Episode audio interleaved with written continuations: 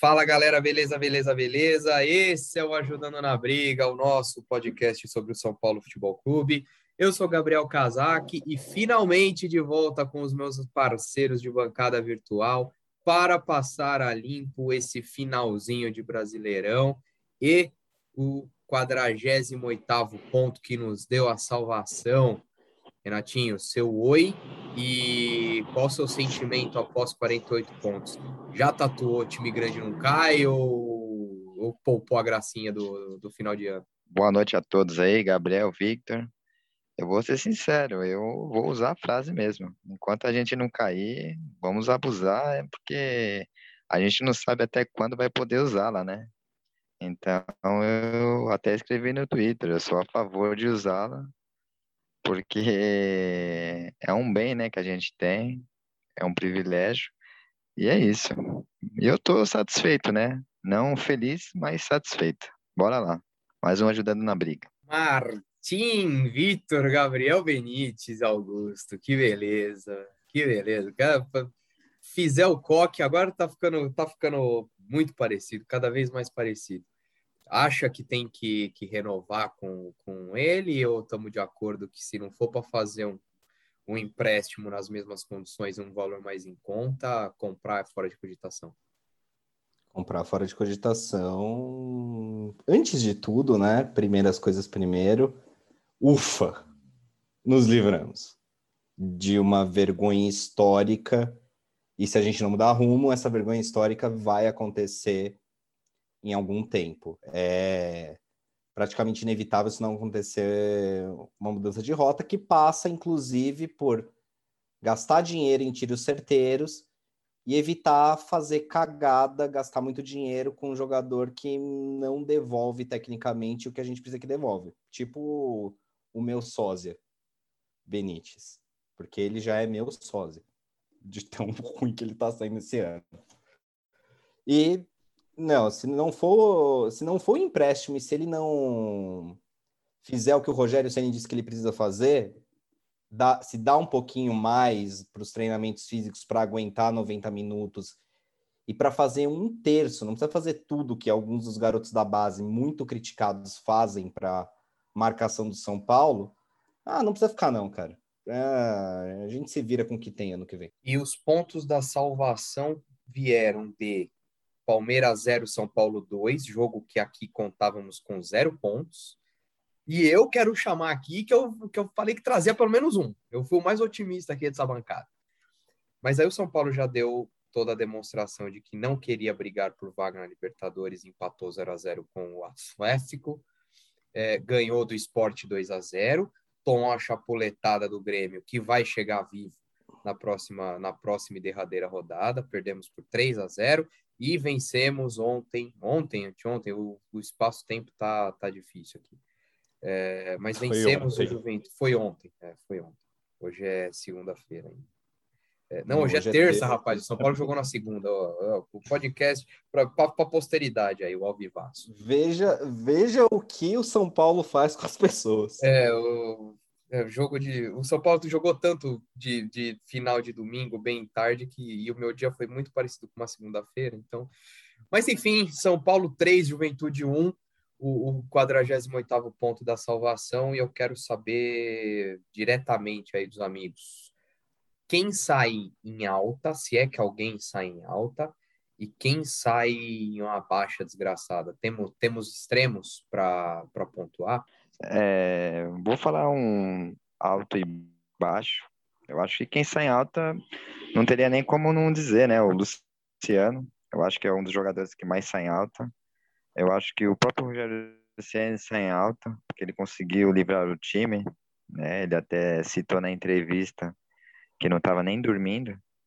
Então, eu acho que ele estava levando bem a sério isso. Ele conseguiu, né? Um feito. Queira ou não queira, é um feito.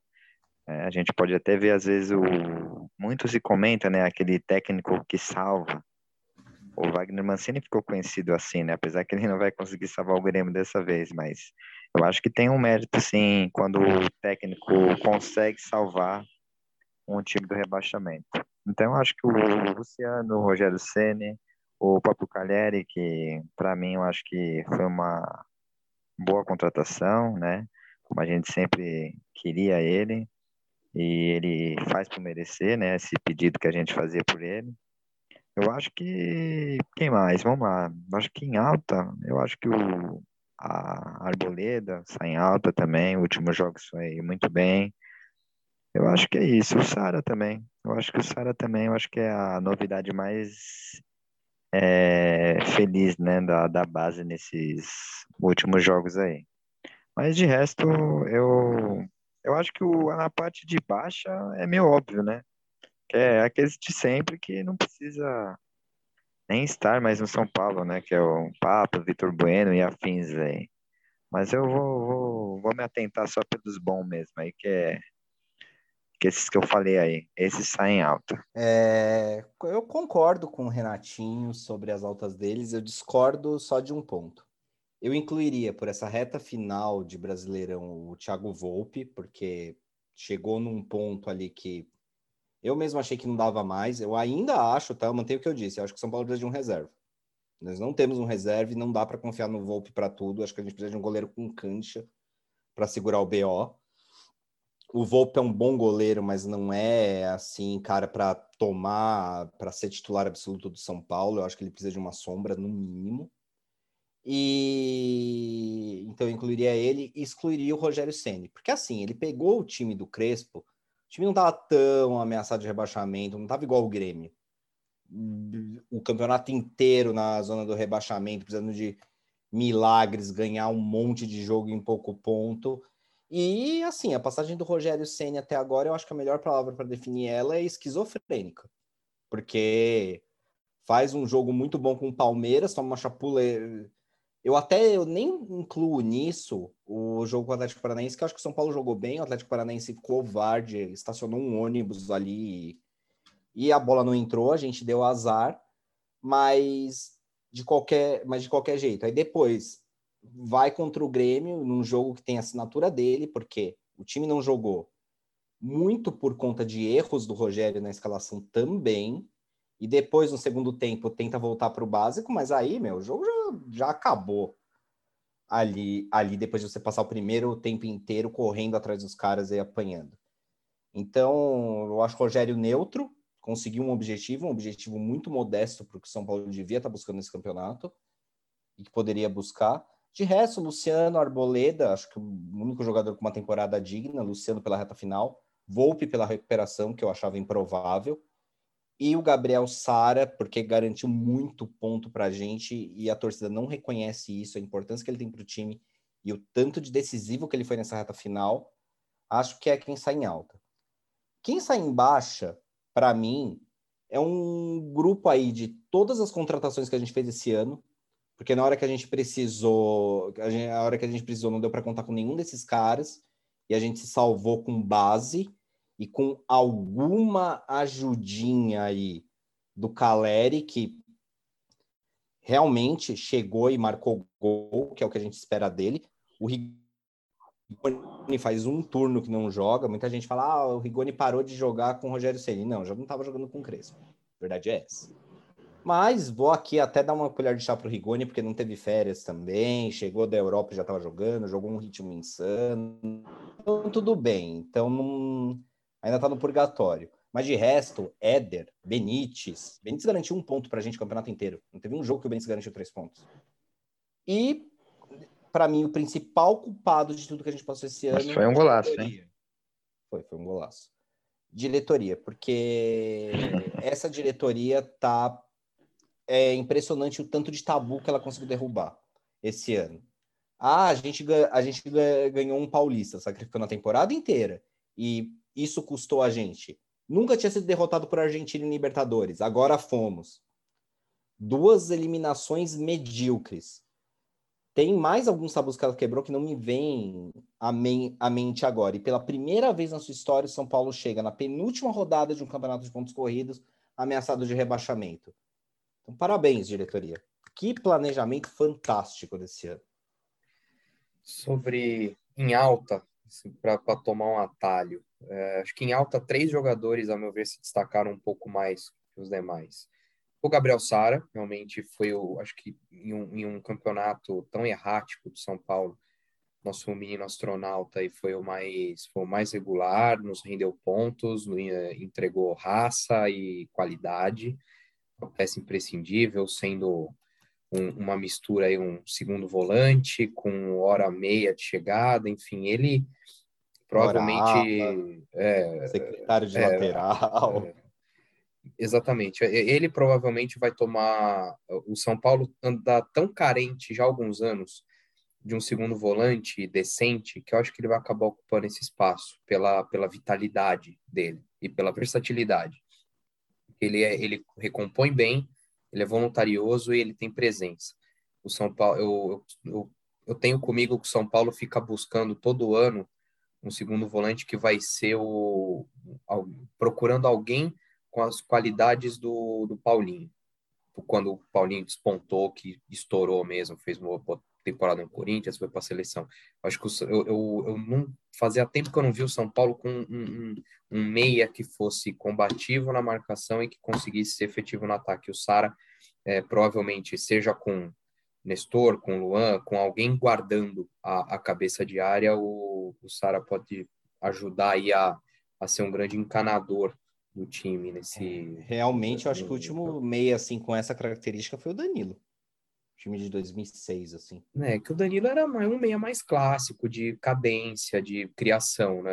Ele não, ele não era um cara explosivo ah, e combativo. combativo, é, é, ele ajudava, mas ele não era exatamente um segundo volante. Ele sempre foi meia, meia. Não, não, não era. Então, eu, tô buscando alguém que, para quem adora um, um Tati Case do, do grupo Disney, né? Um box to box, talvez, enfim. Mas é, o Sara é, acho que é a, é a, grande é o grande cara do time que não vai sair tão cedo.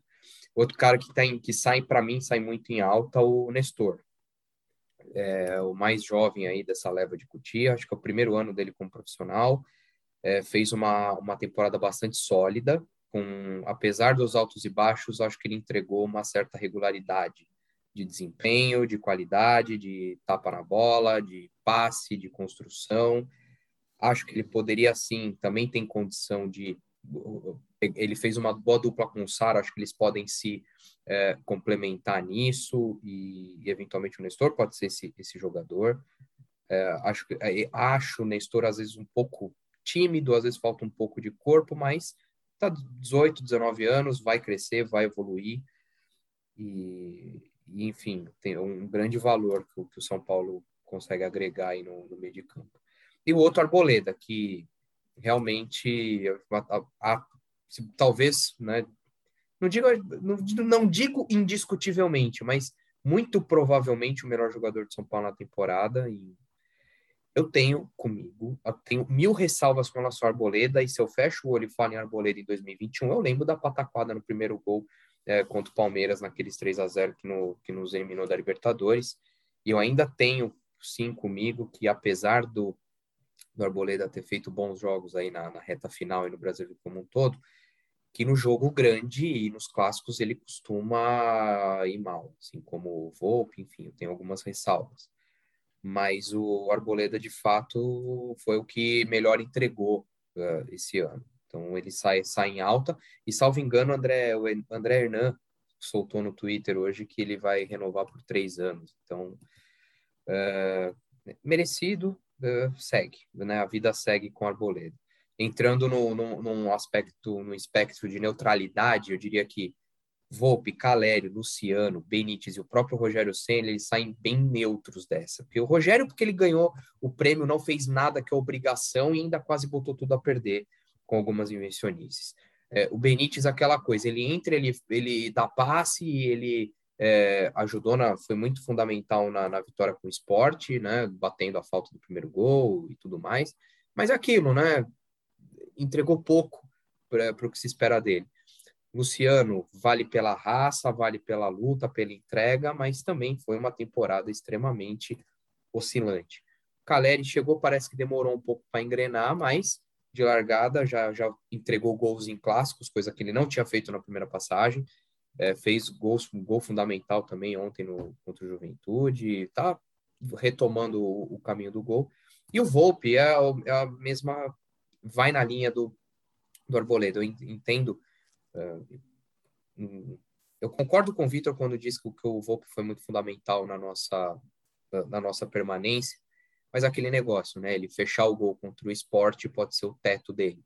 Né? Quando a gente precisou dele contra o Palmeiras, ele não estava. Ele serve para, de repente, garantir um ponto contra o Atlético Paranaense, é, mas não serve para classificar para uma semifinal de Libertadores. Enfim, é, ressalvas. Mas eu, voltando, volto a frisar, acho o Volpe um bom goleiro, acho até, o considero até um pouco acima da média, mas no jogo grande é a, é a minha situação.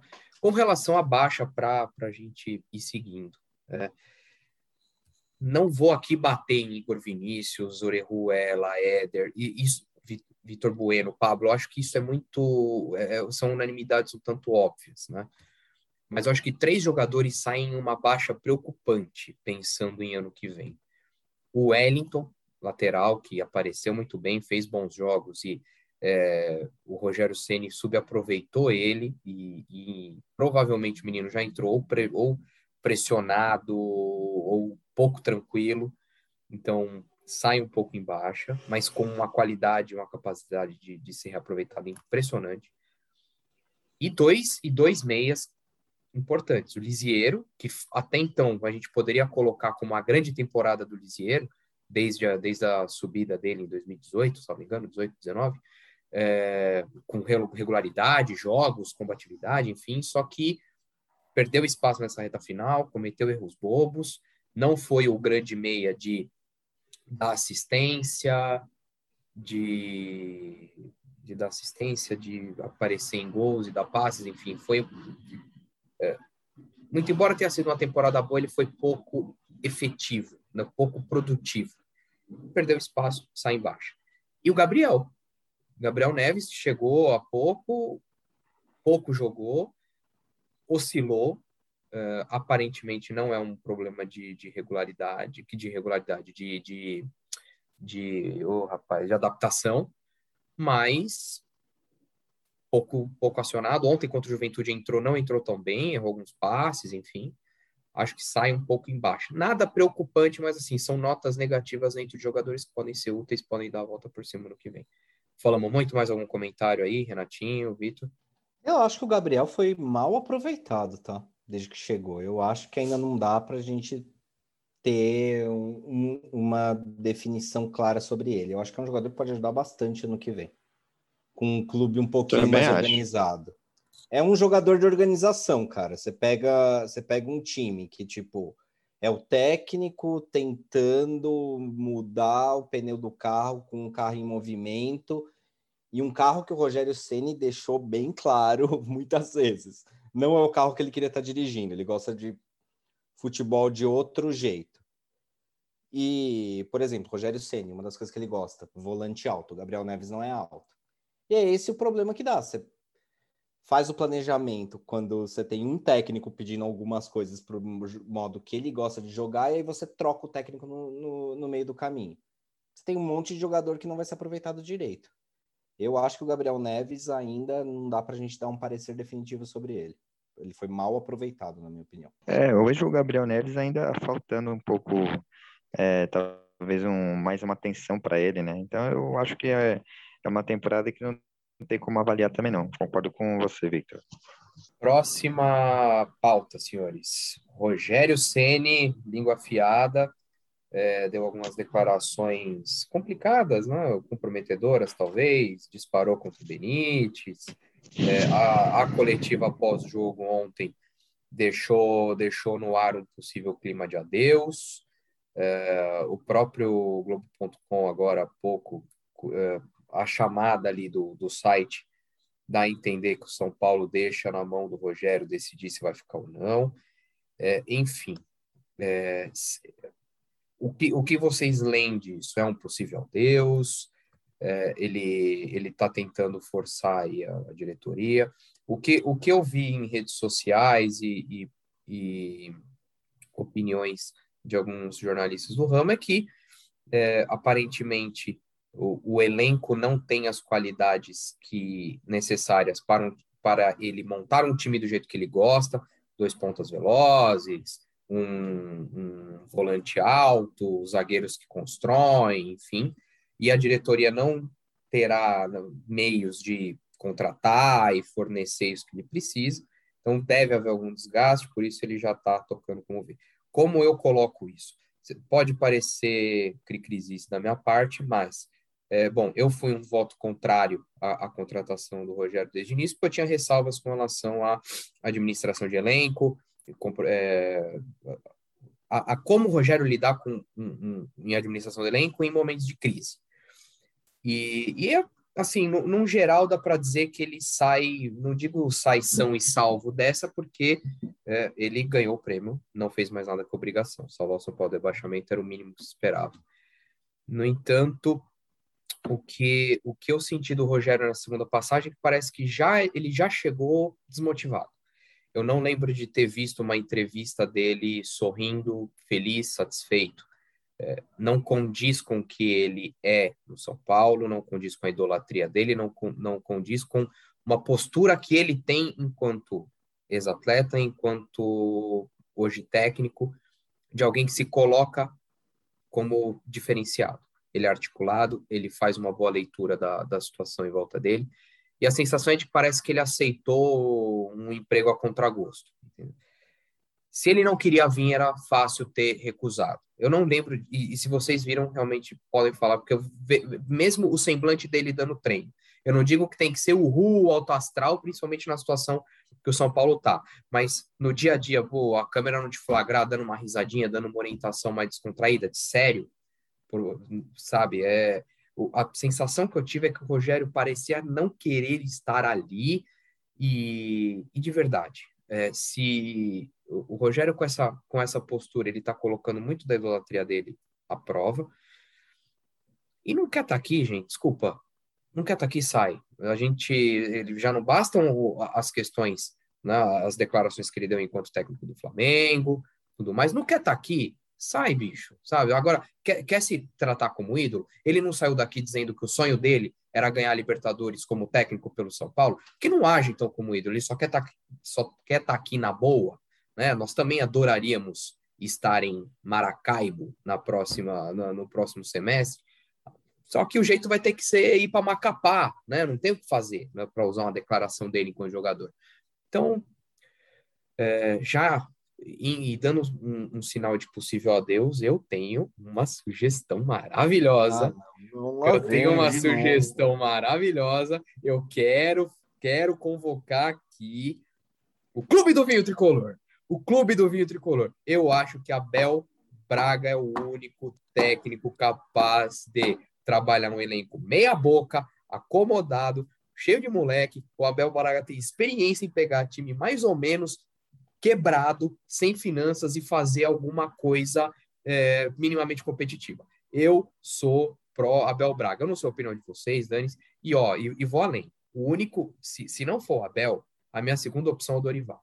Eu acho que o São Paulo precisa de alguém experiente, que saiba, que tem alguma, alguma vivência, que não, não é muito hora de aposta. Muito embora eu goste muito do Guto Ferreira, o, o Roger também as suas ideias tudo mais, mas eu acho que o São Paulo precisa de alguém um pouco mais um pouco mais tarimbado. Então, em primeiro lugar, Abel Braga, o Clube do Vinho Tricolor. Em segundo lugar, o, o Dorival. E sem contar, na, na, caso não seja possível trazer algum gringo mais cheio de, de ideias, mas acho que convém agora fechar a casinha, feijão com arroz, fazer uma temporada mais é, para cumprir objetivos mais imediatos ali. Então, conseguir uma vaguinha na Libertadores, brigar nos mata-matas e por aí vai. É, Gabriel, não sou tão contra assim uma chegada do Abel Braga, não. Eu até viria com bons olhos. Mas eu, não, eu também não acho que o Rogério Senna esteja tão desanimado assim como você citou.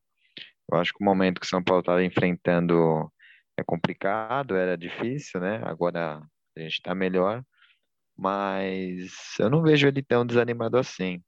Eu acho que o Rogério Ceni é aquele filho, né, que já saiu de casa e quando volta para casa da mãe, ele ainda dá palpite na dentro do, da casa, né? Ele, ele tem essa moral, né? Ele, ele tem o São Paulo dele como, como a casa dele. Então, quando ele vai fazer declarações, ele vai, ele é muito enfático, né? Ele é bem crítico, né? É, eu acho que ele tem esse poder de poder criticar lá dentro, né? Então, com certeza isso não é bem visto. Né? Já desde a outra passagem com o Leco, ficou claro que o, o quanto que o Rogério Ceni fala e o quanto que incomoda diretoria, conselheiros e afins, né? Então eu vejo um pouco da dúvida é, do Rogério Ceni se ele vai continuar ou não em cima disso, né? Ele é considerado um, um chefe ali dentro, né? Como eu falei, ele tem um respeito enorme ali dentro. Então, é aquilo, tem gente que se sente acuado. Então, talvez não teve uma conversa que ia ter hoje, né? Então, até ontem não tinha rolado essa conversa. Por isso que ele falou daquele jeito. E, e no dia de hoje, né, que é terça-feira, dia 7, é, provavelmente uma conversa já, já deve ter ocorrido nesse momento. Então, eu não vejo o Rogério sendo desanimado, eu vejo ele cobrando muito desse, dessa diretoria incompetente de São Paulo e vejo ele entregando a realidade. Não só entregando a realidade, como é, ele quer um projeto, né, um plano de, de São Paulo. Ele sabe que não vai ter muitas opções, mas ele, ele quer ter pelo menos uma certeza que vai continuar no que vem. É, espero que essa conversa tenha já resolvido essa questão para ele, né? Se não, infelizmente, eu acho que ele, infelizmente não, né? Mas infelizmente para ele ele vai sair, né? Eu não vejo tão drástica a saída dele assim, eu até apoiaria uma chegada do Abel Braga. E uma outra questão também, que eu acho que não casa muito as informações, se eu não me engano, ele tinha pedido o Romarinho, né? Aquele jogador do Fortaleza, né? Corredor e tal. Então isso não casa muito com, com a ideia de ele estar tá saindo, né? essas duas informações de ele estar tá desanimado saindo com ele estar tá pedindo Romarinho no Fortaleza, não faz muito sentido, mas vamos aguardar aí os próximos dias. Tem duas declarações da coletiva de ontem do Rogério Ceni que conversam com algo que vocês dois falaram, falaram cada um em um comentário. Rogério Ceni ontem disse é, expressamente eu tive outras propostas de outros times em melhores situações para assumir comando, eu não assumi porque eu quero pegar uma temporada inteira. Eu só aceitei do São Paulo por ser do São Paulo e eu não podia me negar a ajudar, a ajudar o clube, que é o lugar que eu considero casa. Então não sei se era questão de tipo não quero estar aqui, mas é, não era a situação mais confortável para ele. De outro lado, eu também acho que ele foi surpreendido, mas eu entro nisso depois do que o Renatinho falou que tipo, ah, ele tá pedindo jogador, então é possível é possível que ele fique. É... Ontem na coletiva ele também disse: o São Paulo precisa desse tipo de jogador porque não tem. E qualquer treinador que vinha aqui, eu ou outro, etc e tal, vai precisar de jogador desse jeito, senão você fica muito dependente de uma infiltração e tudo mais. E realmente, a maioria dos nossos gols dependeu de infiltração, e por isso também que a gente tem poucos gols nesse Brasileirão. A gente é um pouco previsível.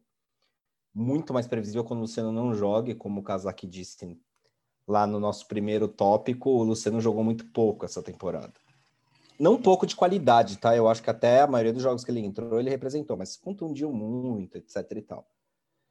É... Isso tudo para dizer que, assim, eu acho que o Rogério não estava numa situação confortável porque ele foi surpreendido. Se é verdade, e eu não tenho razões para crer que o Rogério sempre não esteja falando a verdade, que ele só aceitou por ser o São Paulo tal, mudou os planos dele para vir ajudar a gente depois que a gente cometeu um erro terrível de leitura de novo, como o Leco tinha feito, o Casares fez, demitiu um técnico no meio do Campeonato Brasileiro, que nem foi feito com a Aguirre, e que soterrou nossa temporada de 2019, o...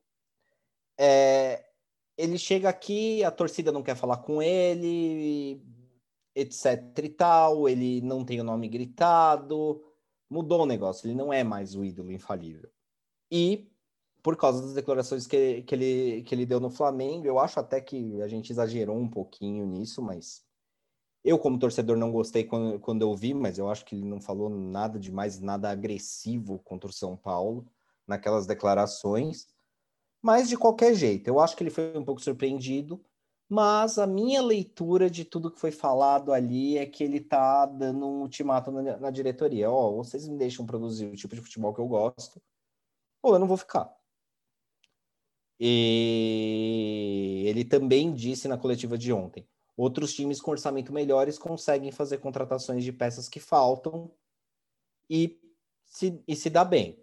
Fez apelos a mecenas tricolores, etc e tal. Então, eu vejo que ele está querendo ficar, mas é mais na linha do Renato, que ele quer um projeto. Ele quer um projeto que permita que o São Paulo volte a ser protagonista. Ele quer treinar um time para ser protagonista. Treinar um time para ficar no meio da tabela, desculpa, ele já fez isso no Fortaleza, com menos pressão do que ele vai ter no São Paulo. Então, é... eu não entendo que ele assim esteja dando recado, ah, eu quero ir embora, etc e tal. E eu entendo que ele, te, que ele esteja dando um ultimato. Ó, vocês me dão as peças que eu preciso, numa pequena reformulação de elenco, sendo que eu entendo as dificuldades que vocês vão ter, mas vocês precisam de um projeto e vocês precisam me dar condições de fazer um trabalho digno, ou não tem por que ficar. Eu leio as declarações do Rogério como isso. Inclusive as declarações fortes contra o Benítez, porque, cara, o Benítez é um jogador de 16 milhões de reais. Hoje. E um jogador que não entrega. Então, você vai gastar 16 milhões de reais para manter um cara que não entrega vai gastar um monte de salário. E até onde eu sei, a diretoria estava inclinada a manter o Éder por mais um ano. O Éder ganha, ganha 500 pau por mês, cara. Segundo eu sei. Tá, eu não tenho informação disso, mas é o boato que rola que o Éder ganha 500 pau por mês. 500 pau por mês, cara, são 6 milhões de reais por ano. Dá para trazer cara que entrega mais com isso. Porque também entregar mais do que o Éder entregou esse ano, não, convenhamos, não é muito difícil, né? Beleza. Mas em nomes, só eu vou no, só eu fecho no Abel e no e no Dorival. Vocês têm alguma outra ideia? Por fora aí é o que? É Roger, é, é o sei lá um BKSS da vida, é o, um Guto Ferreira, é o Odair Hellman que sabe Deus tá onde. Nomes, possíveis nomes. Nomes eu acho bem pouco, viu? Eu acho que nomes eu acho que o Abel Braga talvez eu acho que é o mais interessante. Vamos ver outro aqui, pensando bem, talvez algum outro sul-americano. Olha, eu acho que uma situação São Paulo que tá, eu acho bem difícil, viu? Gente. Eu acho, não, é sério, Vitor, eu acho bem difícil é, saber um nome. No, é, o próprio Rogério Ceni quando chegou, só tinha ele de opção, não tinha outra. Você tem alguma, alguma ideia, Victor? Realmente é uma pergunta complicada. Ah, ó. Ideias, ideias. Eu acho que necessariamente vai, vai ter que ser um técnico criativo e técnico criativo você não acha no Brasil. Renato Gaúcho. É. Ó, eu é. tenho há muito tempo eu, eu debati com o Uber outro dia que o Renato Gaúcho não é um bom técnico. E o Uber louco comigo, falando, não, mas não é mesmo.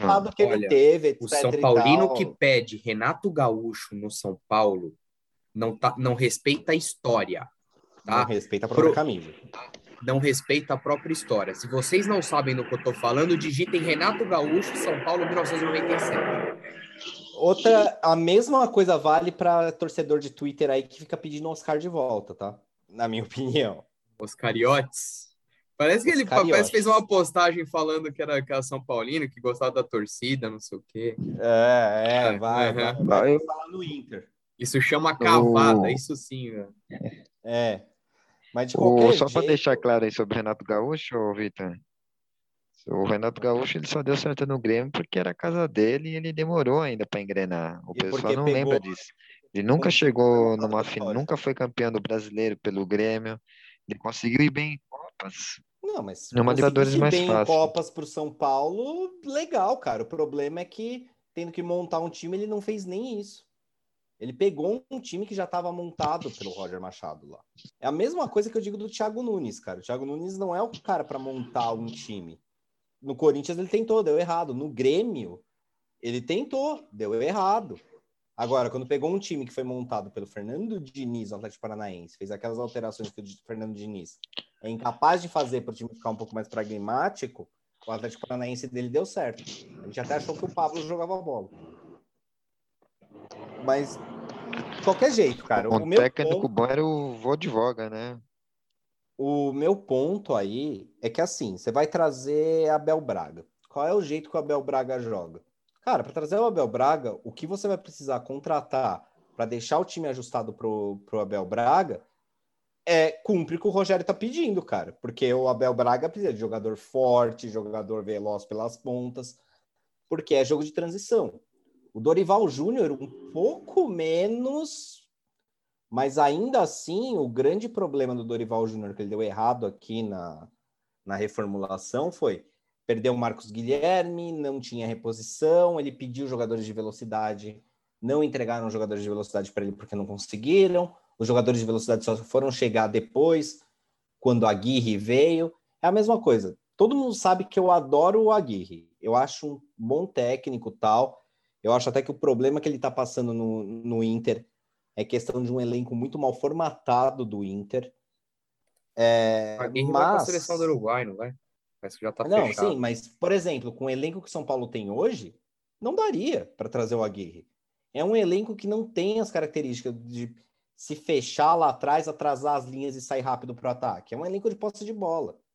Então, nesse caso, se o Rogério sair mesmo tal, eu acho que ele está forçando a direito, como eu disse antes, eu acho que ele está forçando a diretoria para ficar do jeito que ele quer ficar. E eu também não espero uma reformulação maluca do elenco de São Paulo. Eu acho que vai ter uma reformulação, mas acho que não vai ser tão profunda assim.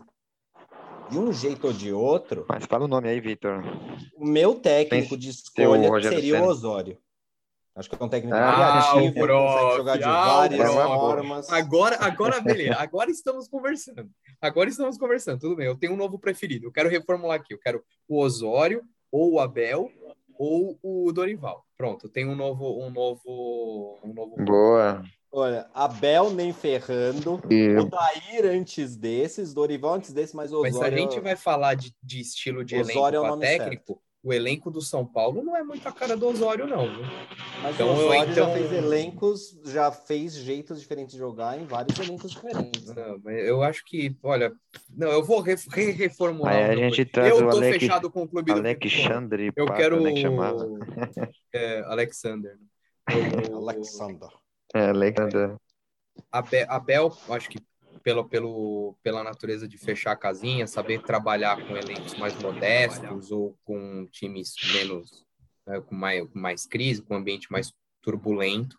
Então tem um, o, a questão do Osório fica um pouco comprometida, porque se, se no, aspas, né, se numa fase relativamente boa ou menos turbulenta, ele não aguentou ou preferiu sair, enfim, a diretoria eu não deu o devido respaldo, ele saiu. Tão turbulenta quanto essa, se não pior.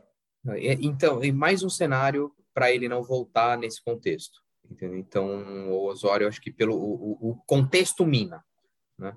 a situação mina. E o, e o Abel, cara, de tanto trabalhar ali no Rio, já provavelmente pegou todos os, os cariocas de, de N jeitos diferentes então, que tem um ambiente conturbado, finanças comprometidas, acho que o Abel pode ser um, falei, um, pode ser um bom gestor de crise. São Paulo precisa mais, acho que São Paulo precisa menos de técnico é, no sentido futebolístico e mais realmente um gestor de crise.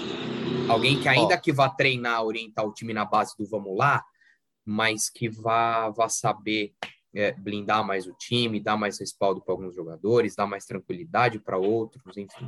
Falei, eu acho que o São Paulo precisa de, um, de, um, de uma pessoa. E, e, o Rogério não permite muito isso, porque o Rogério é enorme, principalmente dentro de São Paulo. Então, qualquer coisa que tem, é, todo atrito que tem, é, a, quando ele vem a público numa, numa coletiva e de repente fala mal de um determinado jogador, salvo engano, ele fez acho que alguma crítica ao Wellington, salvo engano, num, num jogo passado. Poxa, o moleque tem, acabou de subir, é o primeiro, praticamente primeiro, segundo ano de profissional. O primeiro jogo de profissional dele foi o, o jogo passado com, com o Flamengo, né, na última rodada, que foi esse ano. Então, assim, sabe, é, é preciso ter um pouco mais de tato, né? Concordo em um certo grau que, sabe, técnico tem que ser, tem que realmente adotar uma mão um pouco mais firme, mas para a imprensa você tem que defender a família, né? Não é, não é assim. Então, enfim, acho que o Abel é, é um É. cara. É que não é a do Rogério defender jogador. Eu não vi declaração contra o Wellington, vou até pesquisar depois. Mas não é a do Rogério proteger jogador acomodado. Porque todos os disparos que ele fez contra jogador até aí são jogadores que, tipo, parecem ser acomodados pelo que a gente vê de fora. Então, então realmente, se vai para partir nessa pegada, um cara mais de gestão de grupo, etc. e tal, o problema é que eu acho que não é isso. Um outro nome, bom técnico, gosta de trabalhar com base, etc e tal, só que em situações normais vai ser moído pela pressão de São Paulo em um mês. Gabriel Heinz. Bom técnico argentino, só que eu acho que não dá É. pelo, Um pela turbulência que é São Paulo, cara. Precisaria de um precisaria de uma diretoria que bancasse, igual a diretoria do Leco fez com, com aquele tipo de trabalho, o Renzi talvez pudesse dar certo.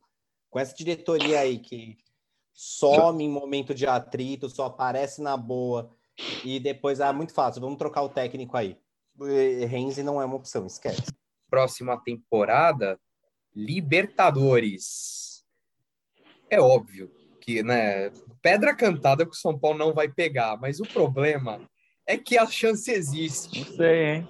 E, e financeiramente falando, institucionalmente falando, é claro que é muito melhor você entrar na Libertadores, nem que seja na 17 vaga e para disputar 800 mata-matas, é, do que ficar fora.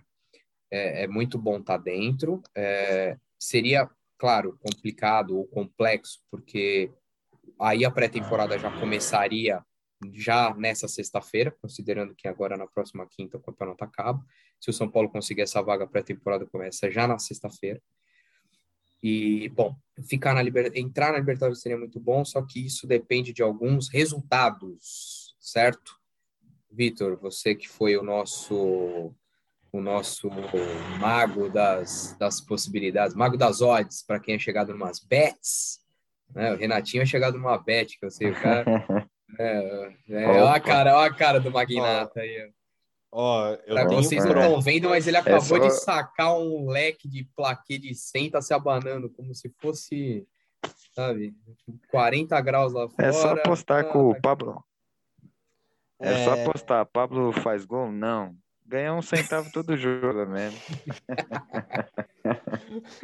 Vitor, canta boa aí, como é que, eu que que tenho- tá acontecendo? Eu tenho provas de que eu ando mandando muito bem em palpites rodada a rodada.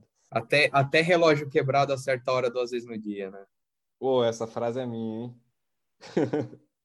Não é exatamente É, eu- minha, mas Eu, eu preciso de um contexto, pra, pra- já começando o gancho do, do Pedro Groselha, eu, eu, eu contrato aqui um IPTV que tem um canal de Yu Hakusho, que é um dos meus desenhos favoritos quando eu era criança. E aí tem, tem é uma das melhores dublagens dos animes é, da, da extinta manchete, que eles pegaram muita gíria de época, né? E, o Koema soltava muita para quem é chegado que é desenho. gata. É O- eu preciso, eu falei hoje aqui em off essa coisa, mas eu preciso de um contexto para falar, tá achando que berimbau é gaita, velho? E é, tem várias dessas, né? Olha lá o chupacabra, sai Ah, eu daqui, o. Pode ser o nome do capítulo do podcast esse, hein? Vou colocar no nome do capítulo. Tá achando que berimbau é gaita, eu preciso de um, de um coisa. É, Vitor, estamos estourando o tempo da gravação já. Manda aí o, Muito o, o bem, que precisa acontecer para São Paulo e para Libertadores. O que precisa acontecer, cara? O jogo do Fluminense com a Chapecoense é irrelevante pra gente, porque a gente já não alcança o Fluminense. O jogo do Grêmio do Atlético Mineiro também é relevante pra gente. Pra gente. Esporte Atlético Paranaense também é relevante pra gente, porque o Atlético ganhando ele não alcança a gente, a gente e, e o esporte não alcança mais ninguém, né? O que, pre- o que precisa acontecer é o Ceará pode, no máximo, empatar com o Palmeiras. O Palmeiras, na verdade, o ideal seria que o Palmeiras ganhasse do, do, Ce- do Ceará. Se o Ceará ganhar, esquece Libertadores. O São Paulo, obviamente, precisa fazer o dever de casa, e aí mora o problema contra o América Mineiro fora de casa e ganhar. Empate não serve. Precisamos ganhar para chegar nos 51 pontos. Além disso, o Atlético Goianiense jogando em casa contra o Flamengo com um elenco de férias precisa, pode no máximo empatar. Se isso acontecer, a gente se classifica na Libertadores pelo saldo de gols, tá? Eu aqui nas odds, se o São Paulo ganhar e o Atlético Goianiense empatar, a gente entra pelo saldo de gols. Igual número de jogos, igual número de vitórias, igual número de pontos, a gente entra pelo saldo de gols. Nem pelo saldo de gols, tá? Porque é menos 5, menos 5. A gente entra porque fizemos um gol a mais. Por incrível que pareça. O que parece estranho. São Paulo é tão azarado. São Paulo é tão azarado que vai dar certo. É, talvez. E ainda assim, o Inter não pode fazer. O Inter, na verdade, ele pode no máximo fazer um ponto contra o Bragantino. O Inter não pode ganhar do Bragantino. O ideal seria até que o Bragantino ganhasse. E por fim, o Santos não pode ganhar. O, Cuiá, o Santos pode ganhar, o Santos não pode ganhar, pode no máximo fazer um ponto contra o Cuiabá. Então, nós dependemos do, do Santos não ganhar do Cuiabá, que vai estar tá jogando que jogo sério. O Santos vai estar tá disputando Libertadores e o Cuiabá vai estar tá lutando para não cair, porque está ameaçado ainda. Inclusive, tem uma combinação de resultados: se ele não ganhar aqui, ele cai com a pontuação que já tem. O Ceará não pode ganhar do Palmeiras. O São Paulo precisa ganhar do América Mineiro. O Inter não pode ganhar do Bragantino. E o Atlético Goianiense não pode ganhar do Flamengo. Olha, eu acho que são combinações, embora possíveis, né? Não, é de todo mal imaginar o, eventualmente o Santos não ganhando do Cuiabá, muito embora eu acho que vá ganhar. O, Inter pode, pode ser que eventualmente não ganhe do, do Bragantino. Mas o São Paulo ganhar do, do América, sinceramente, ainda mais depois da, da, da coletiva de ontem, uma coisa meio um tom abaixo. É, acho que o time vai entrar pouco motivado ou nada motivado e eu não, não acredito em vitória para ser muito Detalhe, sem jogadores importantes, né? Mais essa. Então. Sara. Não, o mais difícil é o São Paulo ganhar do América, para falar a verdade. Essas combinações aí. Até ah, que não, é não é tão sei, absurdo cara. assim. Não sei, Atlético Goianiense lutando para ir para Libertadores, o Flamengo já de férias, não quer mais nada do campeonato. Olha, eu tô tão desacreditado desse campeonato que eu já me, já me dei por satisfeito de ter escapado do rebaixamento. E eu tô para achar, eu dei uma boa olhada nessa tabela e existe uma chance considerável até do Grêmio escapar. Eu, eu não sei por que eu tô achando que, que Fortaleza vai ganhar, que o Juventude vai surpreender, eu não sei não. Mas se Juventude ganhar, o Grêmio morreu, cara. Por o Grêmio não cair, o Juventude, ah, o Corinthians desculpa, desculpa. tem que ganhar do Juventude. Eu falei, e... eu falei besteira. Eu pensei o certo e falei errado. O, não, e assim, o Juventude ó, não ganhar. Eu acho que os nossos problemas começam em Atlético Goianiense e Flamengo. O Flamengo não vai estar nem um pouco interessado nesse jogo. Ah, meu é Mengão vai ganhar. Meu Mengão vai ganhar. É, o Flamengo já perdeu do Santos na, na última rodada. O Santos contra o Cuiabá, eu até acho que o empate é um resultado provável, porque o Santos não está tão afim assim e o Cuiabá precisa de um ponto para sobreviver. Então, pode até ser. Agora, o Palmeiras já deu, o Abel Ferreira já deu assim uma ajudada boa para a gente, escalando aquele time reserva, desinteressado para a gente fazer três pontos que a gente não contava. Eu acho que dessa vez, cara, o Palmeiras vai, vai, vai entrar com sub-15 contra o Ceará para não ter risco de ajudar a gente de novo. Sei lá, eu acho, enfim. Lembrando que tá, jogado com, tá jogando com um time de reserva, nem reserva, terceiro time com garotos da base, é umas três rodadas o Palmeiras. Bom, para fechar, vocês acham que vai dar Libertadores? Eu acho não. que não. Renatinho? Eu acho que não, mas esses resultados aí não são tão absurdos. Como eu falei, é mais difícil São Paulo ganhar do América. Mas eu acho que não vai dar, não. Ah, depois a gente vê né, o que vai rolar, mas eu acho que não. Gente, é... para, para a semana que vem, então, falaremos o que aconteceu no derradeiro jogo da rodada. Falaremos sobre o dia 16 de dezembro, protesto da torcida, certo, Vitor? E falaremos, começaremos a falar de elenco, né? Quem tem que sair, quem tem que chegar. É, quem sabe a gente não, não tem uma definição também sobre treinador.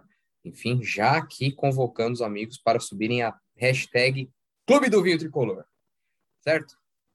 Subam a hashtag Separa São Paulo. mais eficiente e mais com a cabeça Hashtag separação. Paulo, hashtag Clube do Rio Tricolor. Quem concorda, Não. respira. Certo? É... Gente, tem... temos três minutos antes disso aqui cair. É... Da minha parte, é tchau para vocês. Vamos, São Paulo, ajudando na briga. E esse ano a gente tá cheio de olho roxo. É isso, podemos bora fechar, lá, Bora lá, podemos fechar, ajudando na briga. E vamos ver se dá Libertadores ou não, né? Senão eu já me contento com a Sul-Americana.